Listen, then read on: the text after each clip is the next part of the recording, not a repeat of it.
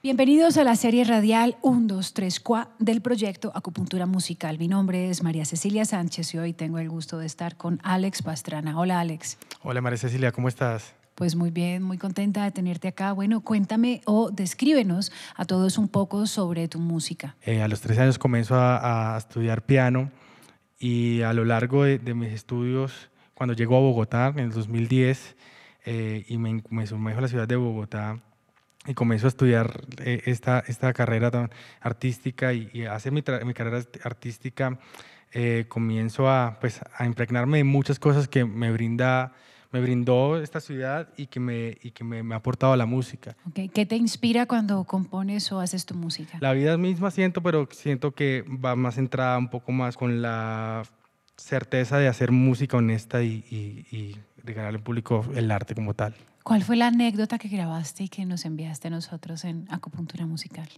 Tocar en, en, en diferentes lugares, entre esos Jazz al Parque, que yo era público de Jazz al Parque, y, y, tuve la oportunidad por convocatoria ganar esta convocatoria y ser jefe de cuerda dos, eh, do, dos años en la Big Band Bogotá y también ser, ser pianista solista en la Biblioteca Luis Ángel Arango para el Banco de la República. ¿Y qué canción quisieras compartirle hoy a la ciudad de Bogotá? Yo voy a tocar un, una tonada de rajaleña que se llama Aires de Fortalecillas. Esta es una adaptación, una transliteración, es la traslación de, de, de estos sonidos y esta sonoridad del requinto, del tiple y de la guitarra que hacen parte de esta tradición del rajaleña,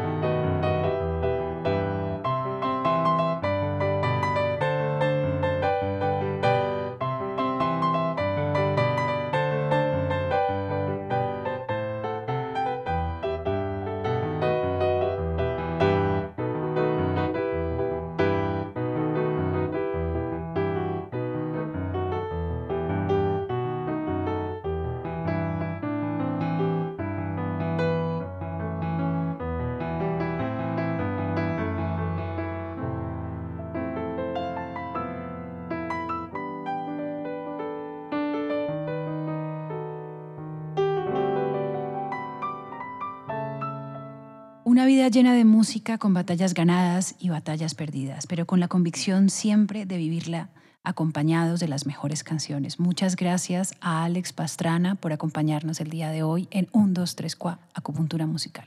Muchas gracias a ustedes por la invitación. Gracias.